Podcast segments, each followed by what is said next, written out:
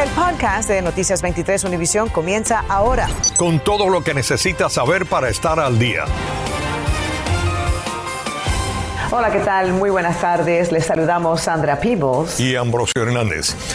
Un juez aplazó para mañana la audiencia de fianza de Julio Espíritu, acusado de asesinar a su pareja y herir de bala al hijo de 14 años de la víctima en Hialeah Gardens. Espíritu todavía está ingresado en el Hospital Jackson por heridas de bala que él mismo se propinó al intentar suicidarse después de dispararle al menor. Los detectives clarificaron el hecho como un crimen pasional el hombre enfrenta cargos de homicidio en segundo grado e intento de asesinato. La policía no ha informado sobre el estado del adolescente. Los casos de coronavirus, así como el porciento de positividad, continúan bajando en el condado Miami-Dade, según las cifras del Departamento de Salud de la Florida. Pero los especialistas continúan insistiendo en mantener las medidas de precaución. Y escuchen esto, la obesidad preocupa a la comunidad médica, pues existe la posibilidad de que las personas con sobrepeso tengan más posibilidades de enfermarse gravemente y morir por el COVID. Tatiana Irizar habló con una experta quien nos explica por qué. La obesidad y el COVID-19 es una pésima alianza. El riesgo de enfermedad grave del virus aumenta radicalmente en las personas obesas, quienes tienen un 48% más de riesgo de morir a causa del COVID-19 que una persona con peso normal. Tienen un sistema inmune más deprimido y menos efectivo, sobre todo con los linfocitos T.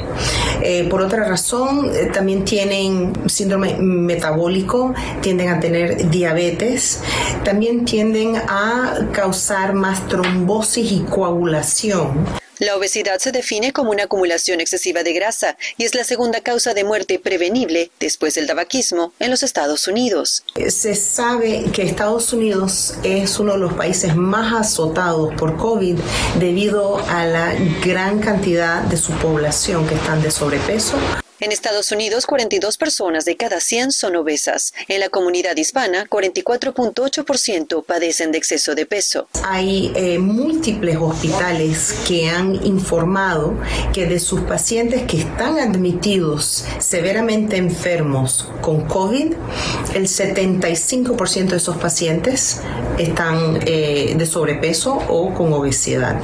Pero la obesidad es un factor de riesgo modificable en el COVID-19. Su riesgo se disminuye con solo perder unas pocas libras. O sea que no tiene que perder y regresar a un peso normal. Si usted tiene sobrepeso, una buena idea sería comenzar desde hoy mismo un plan de alimentación saludable. Si no sabe cómo, asesórese con un nutricionista. También en la página web del CDC encontrará importantes consejos.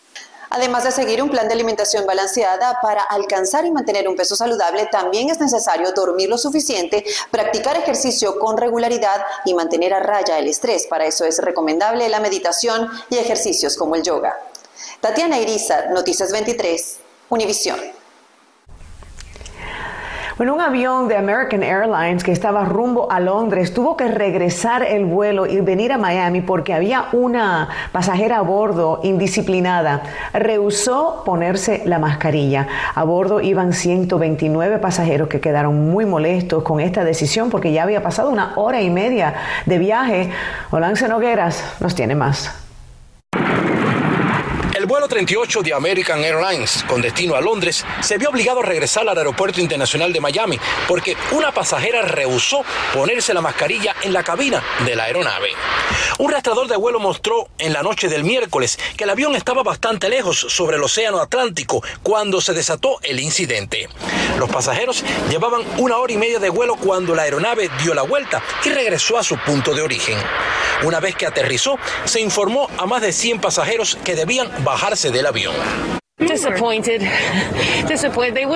Estoy muy decepcionada. Realmente no nos informaron nada y no creo que les dijeran nada a los asistentes de vuelo porque todo lo que decían era que hubo un incidente extremo y que debían dar la vuelta, dijo esta pasajera del vuelo 38. Oficiales de la policía de Miami-Dade se encontraron con ellos en la puerta D14 y escoltaron sin incidentes a la mujer que rehusó colocarse la mascarilla. La pasajera no fue arrestada porque nunca reaccionó con violencia. Las autoridades y la aerolínea no han revelado las razones, las causas por las que rehusó a colocarse la máscara. Yo no miro muy bien que lo regresen por irresponsabilidad es algo que tenemos que acostumbrarnos a andar con el tapabocas. No, no lo miro yo malo que lo, lo que hayan hecho está bueno. Creo que toda persona tiene que ser responsable de sus cosas y tenemos que cuidarnos. En un comunicado, American Airlines dijo, el vuelo aterrizó de manera segura en el Aeropuerto Internacional de Miami donde la policía local se reunió con los pasajeros de la aeronave. Agradecemos a nuestro equipo por su profesionalismo y pedimos disculpas a nuestros clientes por las molestias. Claro, si la persona a bordo del vuelo sin el cubrebocas y ya estando allá o que ya había avanzado, es un poco como ilógico, ¿no? Que te hagan regresar, pero no hasta el 18 de enero de este año, la Administración Federal de Aviación había reportado 151 casos de pasajeros con mal comportamiento, 92 de ellos por no usar mascarillas. El año pasado se registraron 76 arrestos por incidentes similares, en su mayoría en vuelo doméstico, pero con reacciones violentas. Los pasajeros se recibieron anoche pues vouchers para hotel y comida. Olan Nogueras en Noticias 23, Univisión. Entre tanto, cientos de usuarios publican sus opiniones en las redes sociales. Como pueden leer, algunos inconformes con la decisión de la aerolínea y otros apoyando el retorno, diciendo que las reglas hay que cumplirlas. Ustedes también pueden opinar. Estamos en todas las plataformas digitales y nos encuentra como Univision 23 Miami. Un proyecto propuesto por el expresidente Donald Trump desde ya está dando mucho de qué hablar y se trata de convertir el Trump Doral Resort y campo de golf en un complejo residencial y comercial. Rainy Anciani salió a investigar qué se sabe de este proyecto y cómo sería el impacto para la comunidad de Doral en caso de que esto se materialice. El Trump Doral Resort podría transformarse en otro concepto llamado Doral International Towers. Su dueño Donald Trump hace par de días envió una nota de prensa asomando que tiene un nuevo proyecto para esa propiedad de 54 acres para hacer 2.300 unidades residenciales y también locales comerciales. Este jueves, Noticias 23 obtuvo de primera mano la propuesta recibida hace pocas horas por la ciudad de Doral. Desde ya hay opiniones divididas. Me parece una fenomenal idea que traiga mayor inversión, negocios. Eh, esta área debería preservarse como un campo de golf. Se está pidiendo cambiar el uso de la tierra en esa propiedad para que sea mixto, residencial y comercial. Pero ¿cuál es la situación del terreno? Obtuvimos el acuerdo al que llegó la ciudad en el 2010 cuando eran los dueños anteriores la compañía CNL. Ahí claramente dice que después de pasar 10 años sin cambiar el propósito de la parcela, cualquier uso del terreno propuesto requiere el voto unánime del Consejo Municipal de Doral. El camino apenas está comenzando, pero esa sería la luz verde para que se pueda dar el proyecto. El pulmón principal de nuestra ciudad, lo que hacía a nuestra ciudad ciudad de Doral por los campos de golf, pues la destruiría totalmente. Si estamos hablando de 2.300 apartamentos de lujo, estamos hablando de 4.600 personas, calculando dos por apartamento, que van a convivir en el Doral. Eso significa por lo menos 4.600 vehículos. La ingeniera se refiere al impacto que podría traer a la comunidad una obra comercial y residencial de este tipo. Que va a tener que haber mucho más mantenimiento de, las vías, del asfalto, de la sincronización a nivel de semáforo, a nivel de drenaje. Todo eso es impactado por esa nueva cantidad de vehículos que se agregan al sistema vial. Ya a pocas cuadras sigue en construcción el Downtown Doral, que comprende 250 acres de un complejo también mixto residencial y comercial, que en total representa 5.000 unidades residenciales de lujo, según la constructora. Cuando hay inversión hay mayor fuente de trabajo y hay mayor accesibilidad para que todo el mundo pueda disfrutar de esto. Luego de recibir esta propuesta, la ciudad de Doral tendría unas tres semanas para revisar el proyecto y que luego el Consejo de la Ciudad empiece los debates públicos para encaminar en lo que podría ser este proyecto. Soy Reina Anciani, Noticias 23, Univisión. Infórmate de los principales hechos del día. En el podcast de Noticias 23, Univisión. La temporada de impuestos está a la vuelta de la esquina. En menos de una semana puede hacer su declaración al Servicio de Rentas Internas o IRS por sus siglas en inglés. Y si no recibió su crédito tributario por hijo adelantado completo, le decimos cómo le llegará este dinero. María Alesia Sosa nos informa. Casi 4 millones de niños en Florida califican para el crédito tributario por hijos ampliado esta temporada. Como recordará, el IRS aumentó la cifra dando pagos por adelantado. Para niños menores de 6 años, 300 dólares mensuales y 250 dólares para los de 6 a 17 años. Las familias que recibieron pagos mensuales el año pasado obtendrán la segunda mitad del crédito cuando presenten su declaración de impuestos este año. Que es el 50% de lo que debe recibir al año eso por adelantado. O sea, la gente que no crea que es un regalo, no. Los créditos por hijos se enviaron entre julio y diciembre de 2021, pero no todos recibieron el dinero completo. ¿Qué pasa con las personas que no recibieron eh, los créditos por adelantado? Pues si no han recibido nada, no hay problema, porque entonces ahora lo van a recibir en su reform. Todo lo que el, el IRS decretó de dar a la gente si no lo han recibido, lo van a recibir sin cuenta personal. Para asegurarse de recibir el crédito restante que le corresponde, esté atento a recibir la carta del IRS 6419. Si no le ha llegado, esté pendiente de su correo. En esa carta le informarán en detalle cuánto recibió, si resta algo por recibir y lo que debe poner en su declaración de impuestos. Pero si no le llega la carta. Pero tiene que revisar su cuenta bancaria y hacerse, hacerse como una auditoría en la misma persona, revisar mes a mes desde julio en adelante, revisar que todos los depósitos que recibió, si viene algo del IRS y ahí saca su, su cuenta. Dice, bueno, yo recibí estos tres meses y con esa información tú vas a ir a tu preparador de taxes. Y recuerde, el IRS siempre se comunicará por correo postal. Hay que tener mucho cuidado que, con, las estafas, que te estamos llamando del IRS o, te mandan un email que somos el IRS. No, mentira. Y la Cámara de Representantes aprobó una extensión del aumento de crédito tributario por hijo y los pagos anticipados. Sin embargo, todavía debe pasar por el Senado y algunos senadores ya se han opuesto. María Alesia Sosa Noticias 23, Univisión. El artista opositor cubano Luis Manuel Otero Alcántara comenzó una huelga de hambre y sed en la prisión de máxima seguridad donde se encuentra prisionero desde hace más de seis meses. Según el mensaje en la cuenta de Twitter del movimiento San Isidro, Otero inició el acto de protesta porque lo trasladaron a una celda de aislamiento en una cárcel de la provincia de Artemisa. Mientras tanto, la activista cubana Saili González reclamó el apoyo de las embajadas de la Unión Europea en Cuba para que se interesaran en este caso del artista preso político y que intercedan en su favor. La Embajada de Cuba en Haití confirmó el secuestro de la doctora Daimara Pérez y dijo que mantiene contacto con sus familiares y que los secuestradores pidieron un rescate. La sede diplomática señaló que Pérez estaba en Puerto Príncipe cumpliendo un contrato independiente a las misiones médicas de Cuba en ese país.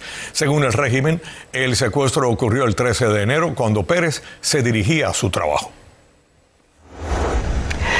En una conclusión provisional sobre el síndrome de La Habana, la Agencia Central de Inteligencia, la CIA, dice que los daños no han sido causados por ataques calculados de Rusia ni otros países. El informe adelanta que la mayoría de los casos puede explicarse por factores como enfermedades no diagnosticadas previamente o el estrés. El síndrome de La Habana consta de un conjunto de síntomas reportados por casi mil funcionarios estadounidenses alrededor del mundo. La Oficina de Mejores Negocios BBB eh, dijo que están emergiendo sitios falsos de pruebas de COVID y debido a la gran demanda se ha producido un aumento de furgonetas en los bordes de las calles y las aceras en todo el país.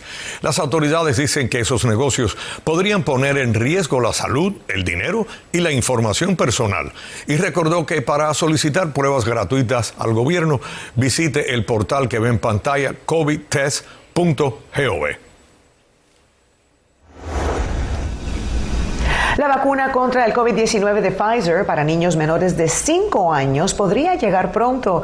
El doctor Anthony Fauci dice que el plazo dependería de la FDA.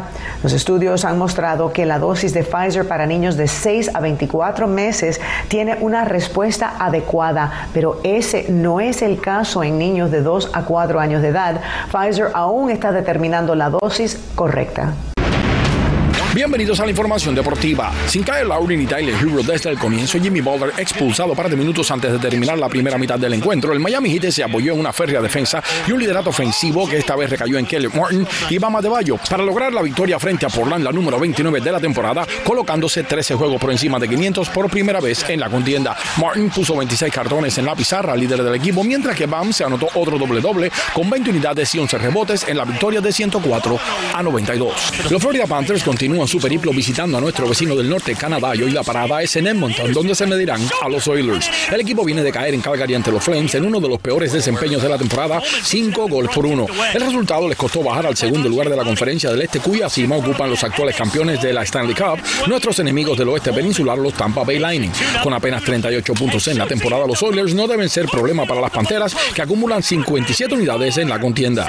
Y continuando con Canadá, la propuesta de los Tampa Bay Rays de dividir su temporada en casa entre la Florida y Montreal fue rechazada por las grandes ligas. La idea de jugar en Tampa y Montreal ha estado en la conversación en los últimos años tras el fracaso del intento por construir un estadio nuevo para los Rays en la ciudad sede del equipo. El list del Tropicana Field se vence en el 2027 y además la gerencia busca alternativas para aumentar la asistencia. A pesar de su éxito en postemporada y de haber llegado a la Serie Mundial, los Rays han estado en el fondo de la lista en términos de asistencia, ocupando el lugar número 28, superando solamente a Oakland y desgraciadamente Miami. Ernesto Clavero Deportes 23. Ay, Dios mío, estos niños y los retos peligrosos en las redes sociales. Mira, hay un nuevo reto en las redes sociales, se llama The One Chip Challenge. Vea esto. Eh, esto ha enviado al menos tres niños o estudiantes a emergencias al hospital. Muchos alumnos de una escuela secundaria en Lodi, California, participaron en el reto creado por la marca de chips Paki, que usa ajíes llamados Carolina Reapers y Scorpion Peppers para darle sabor picante a las papitas. Los dos pimientos son 400 veces más picantes que un jalapeño y el reto consiste en comer una papita cubierta con ese picante. Acabas de escuchar el podcast de Noticias 23 Univisión. Puedes descubrir lo mejor de los podcasts de Univisión en la aplicación de Euforia o en univision.com diagonal podcasts.